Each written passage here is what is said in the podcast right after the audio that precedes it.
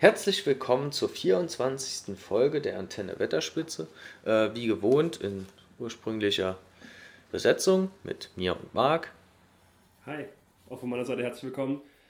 Ähm, heute nochmal eine Folge, wo wir uns nicht sehen, wird auch wohl die nächste Zeit eher so bleiben. Denn ich bin ähm, über eine gewisse Zeit in Sachsen ähm, wegen der Uni und da ist es halt schwierig, dass Marc und ich uns zu Gesicht bekommen. Deshalb müssen wir das über ähm, diesen Weg hier lösen. Beim letzten Mal, als wir das gemacht hatten mit André, muss ich mich nochmal für die Soundqualität entschuldigen. Da hatte ich einfach ja, plump Kopfhörer drin, aber ich hoffe, das wird jetzt besser. Und ähm, generell versuchen wir uns ja an dem Punkt noch ein bisschen zu verbessern, weil wir da auch noch Bedarf haben. Heute nehmen wir uns einen Charakter vor. Jetzt nach unserem Elvish-Tutorial mal nochmal ein bisschen Lore ähm, und noch kleine News zur Serie. Aber wirklich nur klitzekleine News, beziehungsweise die hatten wir ja eigentlich schon. Ähm, ja, Marc, um was geht's denn heute? Ja, erstmal ähm, die News, die es gibt, und zwar äh, sind das, wir haben das schon den Cast besprochen, also Schauspieler schon genannt, die damit, ähm, die in der Serie mitspielen und mitwirken werden.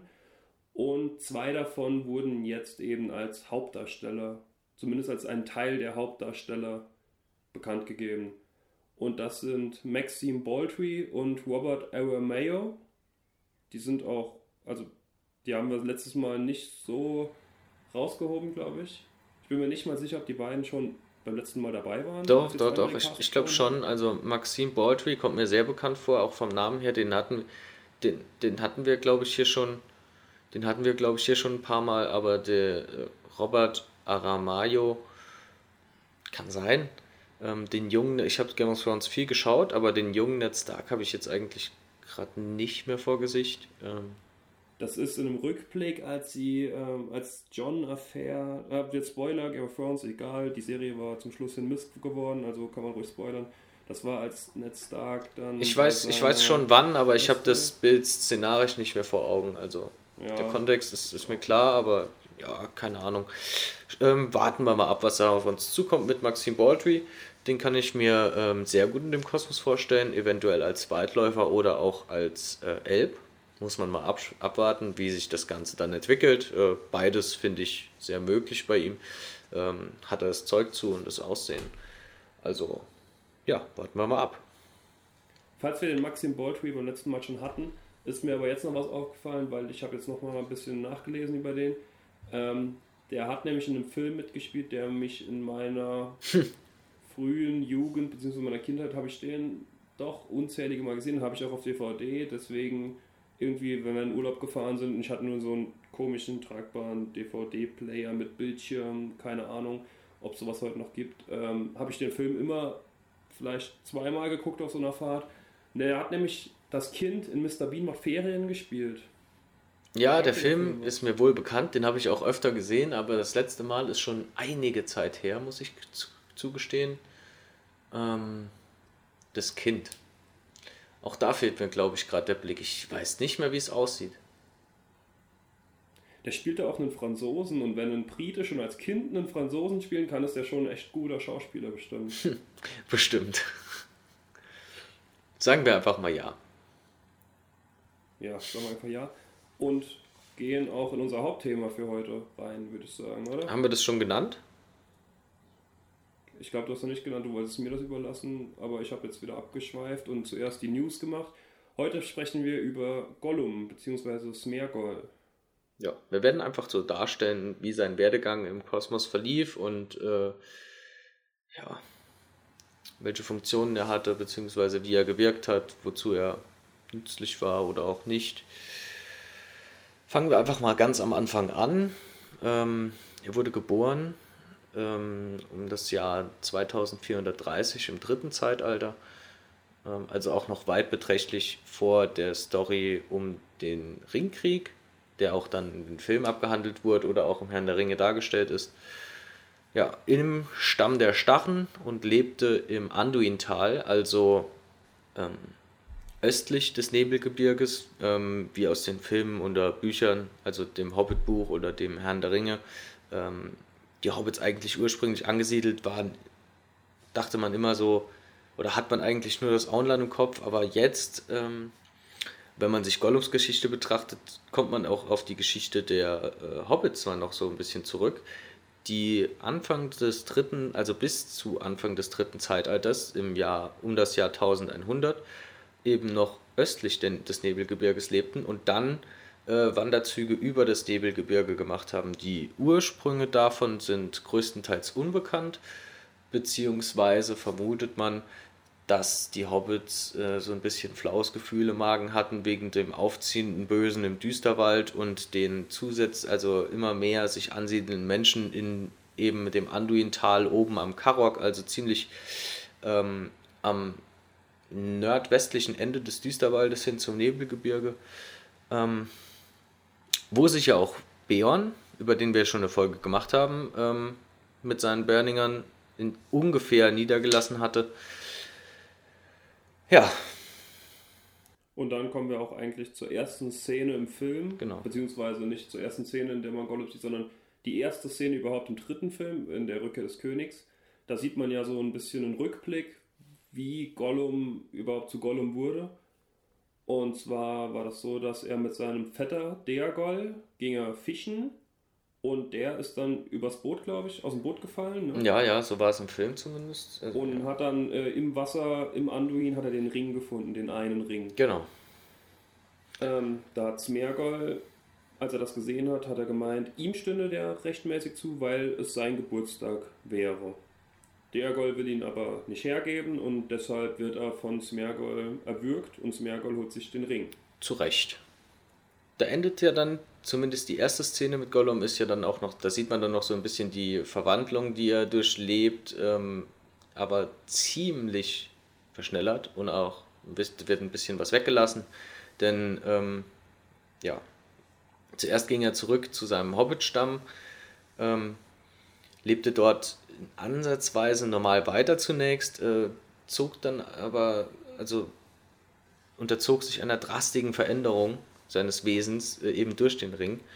Ähm, so dass er immer karger und sehniger wurde, starriger. Er hat angefangen, ist, äh, auf allen Vieren zu laufen und hat äh, die anderen Hobbits angebellt und die haben ihn dann immer getreten und wie Vieh behandelt, äh, worauf er angefangen hat, sie zu beißen. Und als es dann seiner Großmutter zu viel wurde, hat sie ihn aus der Familie geworfen, um eben diese zu schützen, woraufhin er dann ähm, in die ne ins Nebelgebirge geflohen ist und sich dort komplett äh, dem einen Ring hingegeben hat. Und ja, da in den Höhlen im Nebelgebirge hat er dann vor sich hin vegetiert, 400 Jahre lang, also so um die 400 Jahre, und hat auch keinen Kontakt mehr zur Außenwelt, außer zu sich selbst, hat da immer mehr sein zweites Ich aufgebaut, mit dem er sich dann unterhalten hat und hat ja auch, was man aus dem Film vor allem halt so im Gedächtnis hat, der redet halt auch oft über sich in der dritten Person. Also der steht so ein bisschen außerhalb von sich. Und er hat sich hauptsächlich dort in diesen Höhlen von rohem Orgfleisch, wenn er mal einen Org irgendwie allein erwischt hat und den überwältigen konnte, was halt ganz gut ging, weil er halt sich unsichtbar machen konnte mit dem Ring. Oder er hat sich mit rohem Fisch ernährt, den er in den Höhlenseen da, in den Gewässern, in den Höhlen gefangen hat. Genau. Und diese 400 Jahre haben wir, haben wir ihn als Zuschauer, sage ich jetzt mal, nicht mehr gesehen. Da hat er einfach vor sich hin gelebt in den Höhlen. Und das nächste Mal, dass wir ihn zu Gesicht bekommen, ist im Jahre 2941 im dritten Zeitalter. Und zwar im ersten Film der Hobbit-Trilogie. Oder eben in der Hobbit-Handlung für die Buchliebhaber. da der, der Film, ähm, finde ich auch, ähm, ja, ist, im Hobbit-Buch ist das Gespräch zwischen Bilbo und Gollum ja eigentlich eine meiner Lieblingsstellen, aber im Film, ähm, ja, ich habe schon oft über den Hobbit-Film geschollen und mich über ihn lustig gemacht und ihn verschandelt, wie schlecht er doch ist, aber leider muss ich auch gestehen, dass diese Szene nicht so gut umgesetzt wurde, finde ich. Also das ist noch ein, eines, eines der, einer der Lichtblicke im Hobbit-Film, aber insgesamt erwarte ich doch da schon mehr. Da wollte ich nämlich darauf hinaus, das ist nämlich wir haben ja schon mal gesagt, der erste Hobbit-Teil war weniger schlecht als die anderen beiden. Und das ist für mich auch wegen dieser Szene, weil die Szene echt ganz gut umgesetzt war, noch verhältnismäßig fand ich. Und ich weiß nicht, mir gefällt es im Buch natürlich auch auf jeden Fall besser. Und, aber ich finde es im Film trotzdem cool. Also mir gefällt das trotzdem, wie er da auf Gollum trifft. Ja, ich lese es lieber im Buch. Jedenfalls läuft es so ab, sowohl im Film als auch im Buch, das ist ja relativ identisch. Bilbo fällt halt in diese Spalt, in diesen Felsspalt rein und wird ohnmächtig. Als er aus dieser Ohnmacht erwacht, findet er vor sich am Boden den einen Ring und steckt ihn sich in die Tasche. Daraufhin sieht er dann Gollum, beziehungsweise Gollum sieht ihn, sie treffen aufeinander und bei so einem kurzen Dialog wird eben klar, was beide wollen. Bilbo will den Ausgang aus dieser Höhle finden und Gollum will Bilbo fressen. Und Bilbo kann ihn eigentlich nur mit seinem Schwert ein bisschen von sich weghalten. Und Gollum lässt sich auch dann halt ein bisschen verscheuchen mit dem Schwert. Und sie kommen so ins Gespräch. Und es folgt eben dieses echt super coole Rätselspiel das sie sich ausgedacht haben. Ja, und beim Rätselspiel an sich geht es eben darum, ähm, wenn Gollum gewinnt, darf er Bilbo fressen. Ziemlich banal, dass er das dann einfach so über sich ergehen lassen würde. Aber eben andersrum auch, ähm, wenn Bilbo gewinnt, muss Gollum ihn aus der, aus der Höhle führen. Ähm, was der, glaube ich, auch nicht so direkt machen würde. Na gut, vielleicht ein Gentleman's Agreement, ähm, dass man das dann doch einhält, aber trotzdem ja, wird, kommt dann das tolle Rätselraten zustande, in dem ja Bilbo dann am Schluss Gollum austrickst äh, mit den Worten, was habe ich in meiner Tasche? Was Gollum zuerst nicht als Niederlage werten will, weil er das ja auch nicht wissen kann und eben im Rätselkontext, den sie sich geliefert haben, schon geschummelt war, muss man so ehrlich sagen. Ähm, als ihm dann auffällt, dass der Ring weg ist, wird ihm das natürlich klar und dann verfolgt er ihn. Ähm, dabei stolpert dann Bilbo und ähm, der Ring fällt dann auf seinen Finger, ähm, wie von Zauberhand, ähm, wodurch er sich dann Gollum, äh, Gollum entfliehen kann, ähm, weil Gollum ihn ja nicht mehr sieht, weil er unsichtbar ist und so kommt äh, Bilbo davon und lässt dann Gollum am Leben aus Mitleid. Obwohl er ihn ja auch, na gut, Bilbo ist eigentlich schon ein ziemlich friedlebiger Mensch. Ähm, eigentlich würde ich ihm das gar nicht so zutrauen, dass er ihn dann, trotz dass Gollum ihn fressen wollte, ähm, töten wollen würde. Aber na gut. Vor allem, weil er halt auch mitkriegt, wie traurig Gollum drüber ist, dass der Ring halt weg ist. Also der weint ja und steht in der Höhle da und schaut raus und versucht noch Bilbo irgendwo zu finden. Klar, der will dem Haut und Haar rausreißen, wenn er den findet, aber er ist halt trotzdem am Boden zerstört wegen dem Ring. Hm. Und eben deshalb ähm, macht er sich dann auch auf die Suche nach dem Ring, ungefähr 100 Jahre lang. Oder eher 60. Na gut, sagen wir 70. Bis zum Jahr 3017, in dem äh, Sauron ihn gefangen nimmt und dann eben auch die Information bekommt, äh, dass der Ring im Auenland ist, worauf dann auch die schwarzen Reiter sich ins Auenland aufmachen. Ähm, vorher, muss man dazu sagen, in den ungefähr 70 Jahren, also von 2941 bis 2017, jetzt einfach grob gerundet, kommt glaube ich eher an die 80 sogar ran, ähm, ja, hat er halb Mittelerde durchstreift und irgendwann wollte dann er dann einen Mörder nach Gleichgesinnten suchen, die ihm dann helfen, den einen Ring zu finden ähm, und ist dabei halt dann Sauron in die Hände gefallen, ähm, der ihn dann, nachdem er die Informationen von ihm bekommen hat, auch wieder freilässt ähm, wobei. Nachdem er ihn gefoltert hat. Ja, ja gut. Äh, das, ist, das gehört bei Sauron in Mordor, glaube ich, zu guten Ton. Also da äh, hätte er mit rechnen müssen. Aber was mich an der Stelle, was ich mich an der Stelle frage, ist, ähm, Gollum das ja wusste, Auenland und Beutlin. Warum hat er dann nicht da gesucht? Mm, ja gut, er ist ja erstmal äh, weiß er überhaupt, was Auenland ist, zum einen? Das ist eine, das ist eine gute Frage, weil er, er kommt ja tatsächlich von den, von den Stämmen östlich des Nebelgebirges. Ja, ähm, aber ist schwer zu sagen. Vermutlich wird er das so im Jahr 1400 ist nee, 2000, 430. Ähm, die Hobbit-Wanderungen waren 1100, also die dürften den Stämmen dort doch dann schon bekannt sein, weil das ist ja dann schon etabliert, dass sich da hinten andere Hobbit-Kulturen aufgemacht haben. Ja gut, aber keiner weiß ja, wie weit die in den Westen vorgedrungen sind. Na gut, ich denke schon, dass da der ein oder andere mal nochmal die Reise zurück angetreten hat und da äh, doch Austausch zwischen den Hobbit-Stämmen herrscht. Könnte ich ja, mir gut, vorstellen. Er ist ja erstmal Bilbo weitergefolgt noch. Also, also, er weiß ja auch nur, wo Bilbo abstammt. Also Bilbo sagt ja, ich bin Beutlin aus dem Auenland. Aber er weiß ja nicht, wo er sich im Moment aufhält ähm, was er da als Information rausgibt, ist ja wirklich nur die Information, die er hat, dass er aus dem Auenland stammt. Ja, aber das, das, ist doch, das ist doch in der Tat schon mal ein besserer Ansatz, als äh, durch halb Mittelerde zu streifen und sich dann von Sauron fangen zu lassen.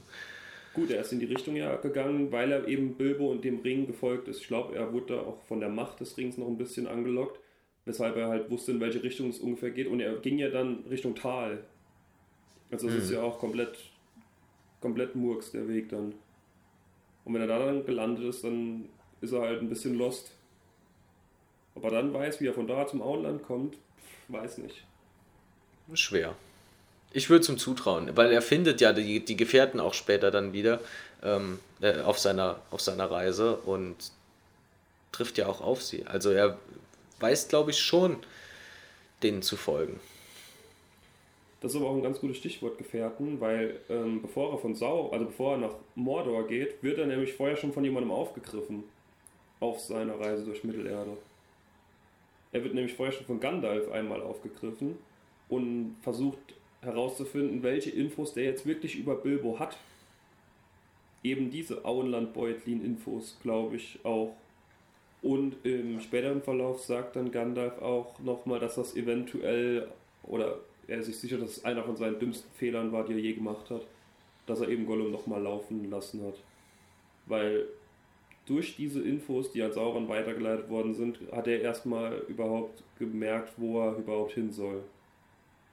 Und das wäre wär der Ring halt eben noch ein riesengroßes Rätsel geblieben für den. Gollum mhm. hat das so ein bisschen beschleunigt, den, den Kampf um den Ring, würde ich sagen. Ja, ich glaube, Sauron ähm, würde das rückblickend ähnlich sehen, weil am Schluss ist es ja dann auch Gollum, der dann doch äh, ironischerweise seinen Eid gegenüber Frodo erfüllt und den, mit dem Ring ins Feuer stürzt, nachdem Frodo ihm eigentlich verfallen war. Aber erstmal nochmal gutes Schritt zurück, da sind wir noch lange nicht. Denn äh, nachdem Gollum, springen jetzt erstmal nochmal zu Sauron, ähm, nachdem er ihn gefoltert hat, äh, wird der arme Gollum von Aragorn gefangen genommen ähm, der in, au, im Auftrag Gandalfs gehandelt hat, da Gandalf dann schon eingesehen hatte, dass er ihn nicht mehr hätte laufen lassen dürfen. Und ja, Aragorn fängt ihn dann, übergibt ihn den äh, Elben aus Düsterwald, die dann Gollum bewachen. Da wird, glaube ich, auch noch darüber berichtet, dass sogar Legolas ähm, mit ihm spazieren geht und ihn, sie lassen ihn dann zum Teil auch auf Bäume klettern und so weiter. Und eben bei einem dieser Spaziergänge, als Gollum dann der ein begabter Kletterer ist, der, wie es ja auch ähm, dargestellt wird, insektenartig an Dingen hochklettern könnte, ähm, auf so einem Baum gesessen hat, haben Orks unten die Elbenpatrouille angegriffen und Gollum konnte erneut fliehen.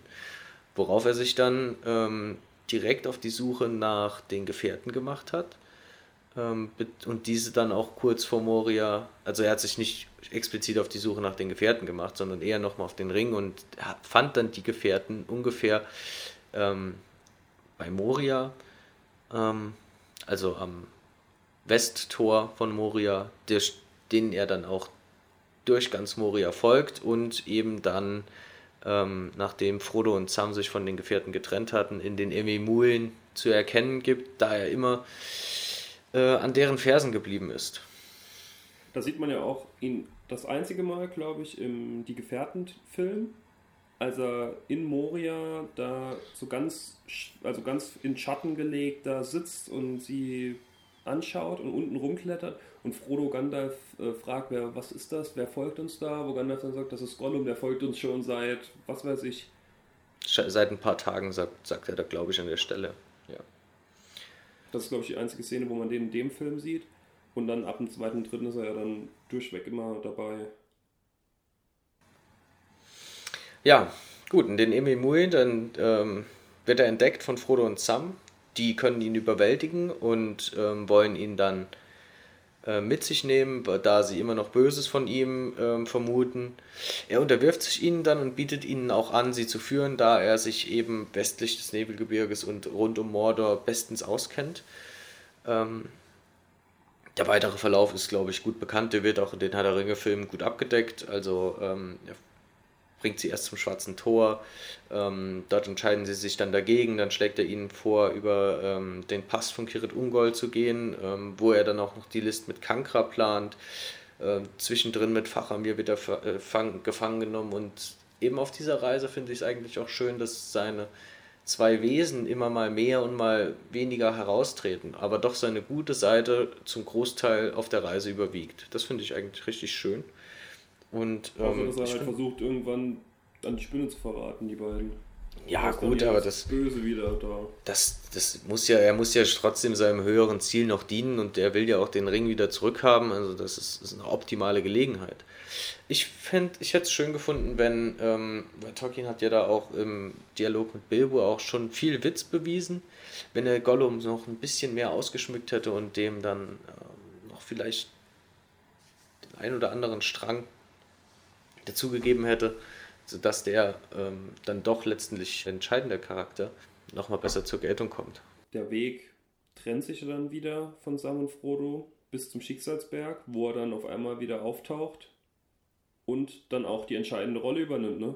Frodo ist ja ähnlich wie Sildur, wo er auf einmal entscheidet, hm, nee, den Ring behalte ich vielleicht doch besser. Und dann kommt Gollum ins Spiel, beißt Frodo einfach den Finger mit dem Ring ab und fällt dann in die Flammen des Schicksalsbergs.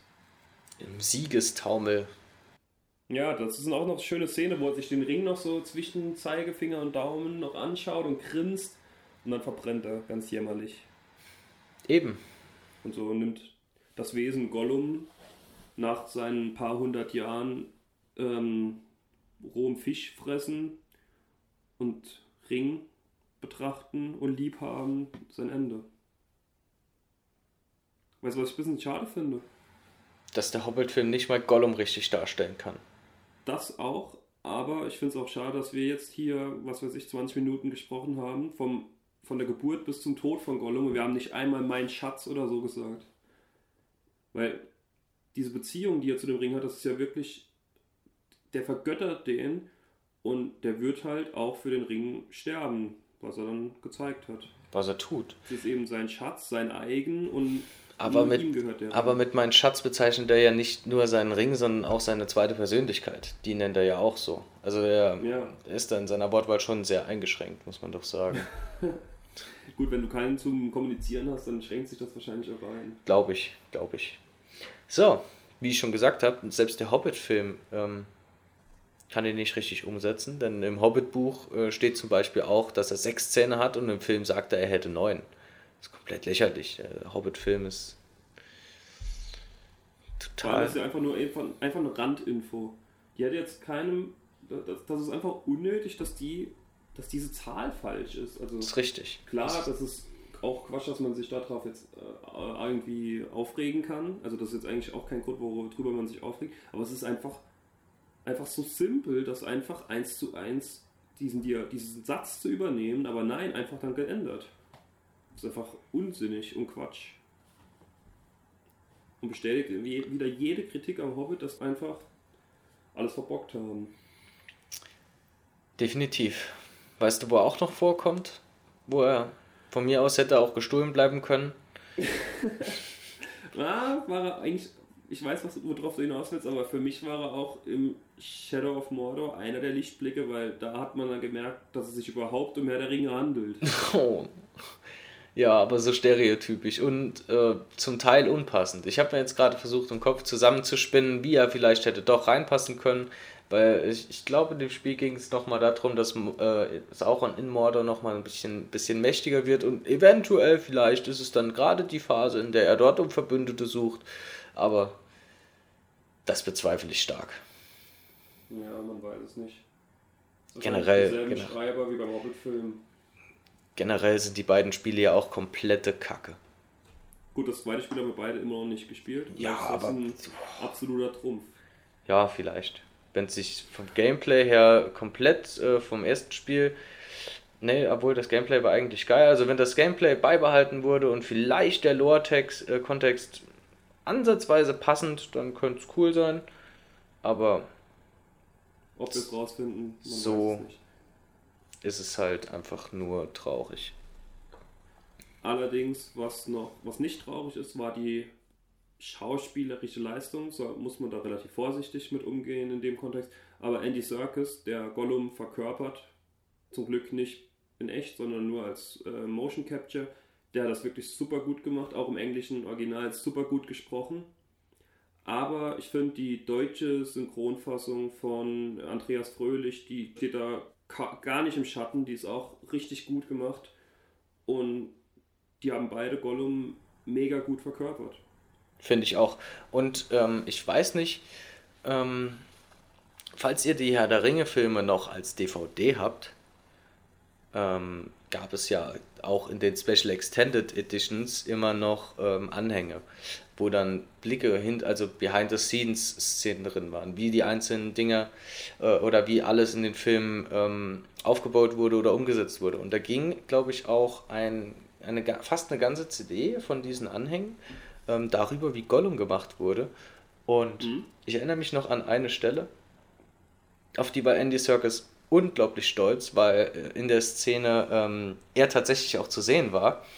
Und das ist im zweiten Teil, als er Frodo und Sam überrascht, oben von, der, vom, von diesem Felsplateau auf sie herabspringt, da spuckt er irgendwie so zwischendrin. Und da fliegt einmal durchs Bild so ein bisschen, klitzekleines bisschen seine Spucke durch. Und da, da hat er dann angehalten und äh, hat auf den Screen gezeigt und hat er immer wieder gemacht, da, da fliegt meine Spucke, da bin ich im Film. Ich persönlich mit Fleisch und Blut im Herr der Ringe Film. Und da hat er sich so drüber gefreut, das fand ich, kommt mir immer wieder in den Kopf, wenn ich an Andy Serkis denke und das finde ich auch richtig schön, weil er hat sich da eben in diesem Motion Capture, was ja für die Zeit auch bahnbrechend war, so gut reingesteigert. Also man sieht es ja, also es ist quasi perfekt geschauspielt von ihm. Die Bewegungen und so weiter sind perfekt umgesetzt. Ähm, er hat auch ein Buch darüber geschrieben, Gollum auf die Leinwand gezaubert heißt. Das habe ich mir auch heute mal bestellt, auf Amazon gebraucht. Bin mal gespannt, ob das irgendwas bringt. Wenn ja, dann werden wir da auch mal drüber sprechen. Falls nicht, was ich eigentlich eher erwarte, dass es eigentlich nicht so viel bringt, dann wird das wohl versauern irgendwo im Regal. Aber naja, man muss ja allem eine Chance geben. Und wenn er nur halb so gut geschrieben hat, wie er den Gollum gespielt hat, dann wird das schon auch ein gutes Buch sein. Definitiv. Und vielleicht, wenn er da mal noch äh, die ein oder andere Anekdote, wie ich jetzt zum Beispiel, nur aus den, den Anhängen der DVD, dann ist es, glaube ich, das auch schon wert.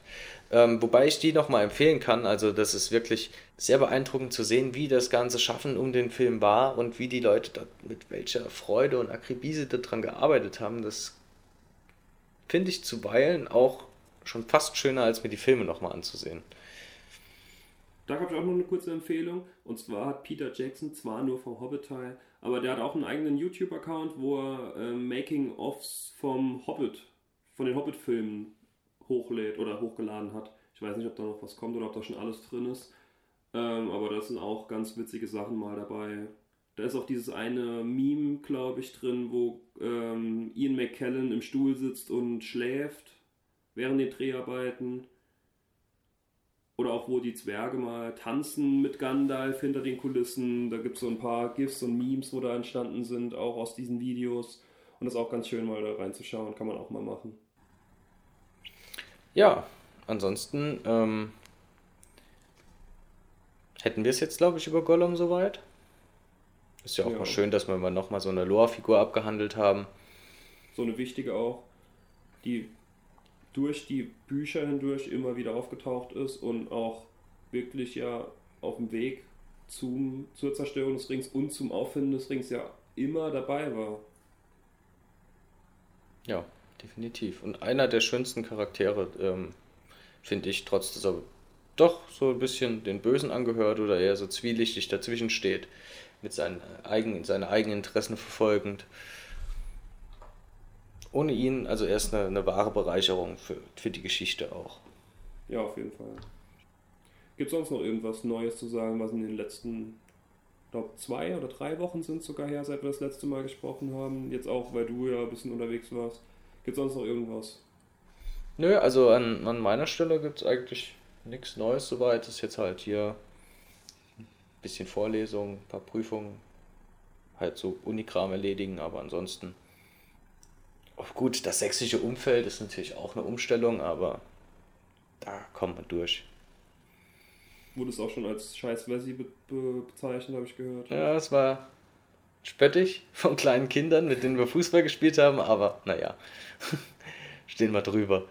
Ich glaube, das ist äh, dann doch die doch eine Ausnahme. Wobei, wenn ich, wenn ich jetzt, wenn ich jetzt gerade, äh, wenn ich jetzt gerade hier einwerfen kann, das hat zwar jetzt hier mit unserem Kontext überhaupt nichts zu tun, aber jetzt am vergangenen Sonntag war ich hier ähm, am im ortsansässigen Fußballverein, also in Mittweida bei der SV Germania Mittweida. Und Grüße an der Stelle. Die spielen, die spielen Sachsenliga.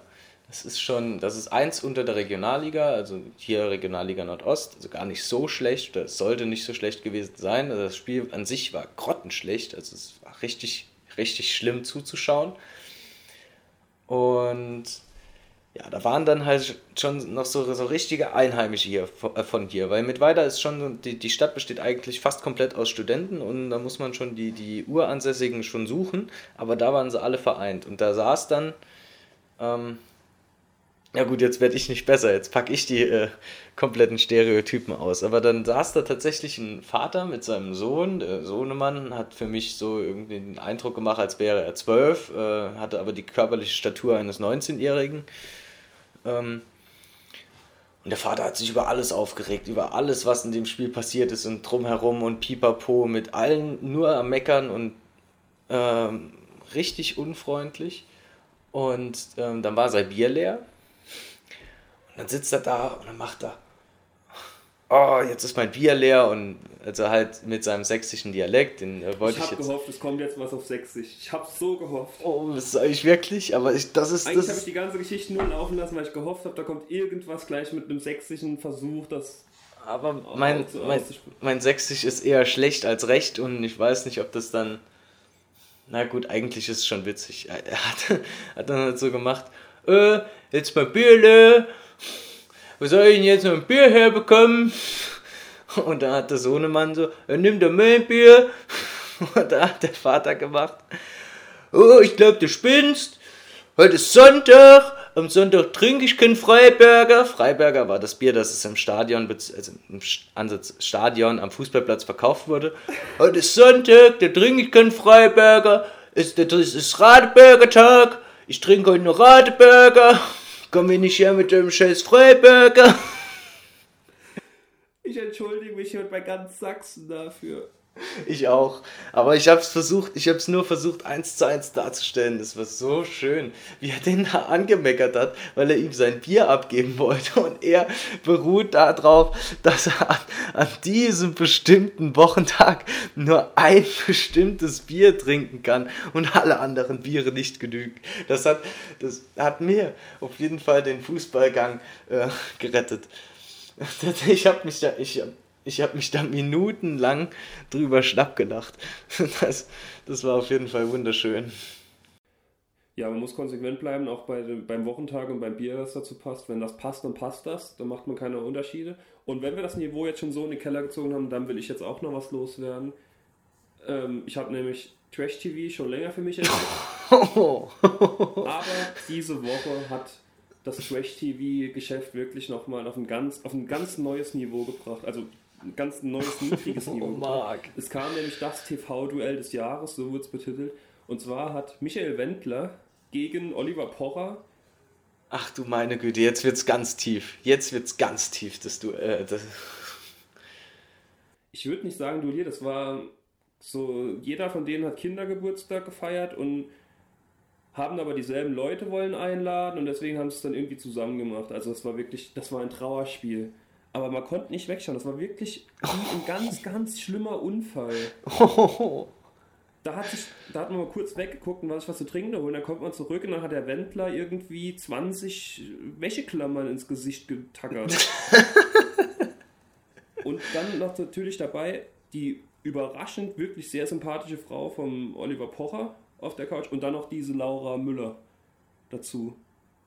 Beide auf der Couch, beide die ganze Zeit mit Kommentaren, wurden auch manchmal für ein Spiel dazugeholt und ich weiß nicht, was das für eine Sonntagsabendsunterhaltung sein muss, wenn das wirklich noch, noch schlimmer war als der Tatort im ersten, auf dem anderen Sender dann, kommt auf mit 25% Marktanteil, glaube ich, Pocher gegen Wendler.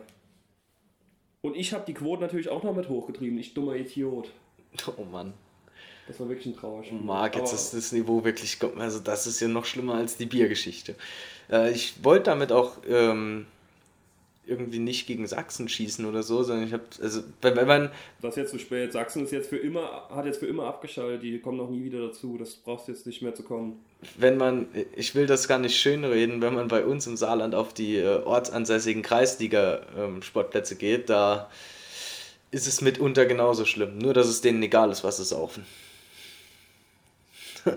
Aber ja, in der Tat, ähm, Marc, ähm, bezüglich deines äh, Trash-TV-Einwandes äh, kommt mir gerade ein perfekter Abschluss, mit dem ich jetzt die Folge beenden würde. Ich bin sehr gespannt. Ich verabschiede mich schon mal. Danke fürs Zuhören.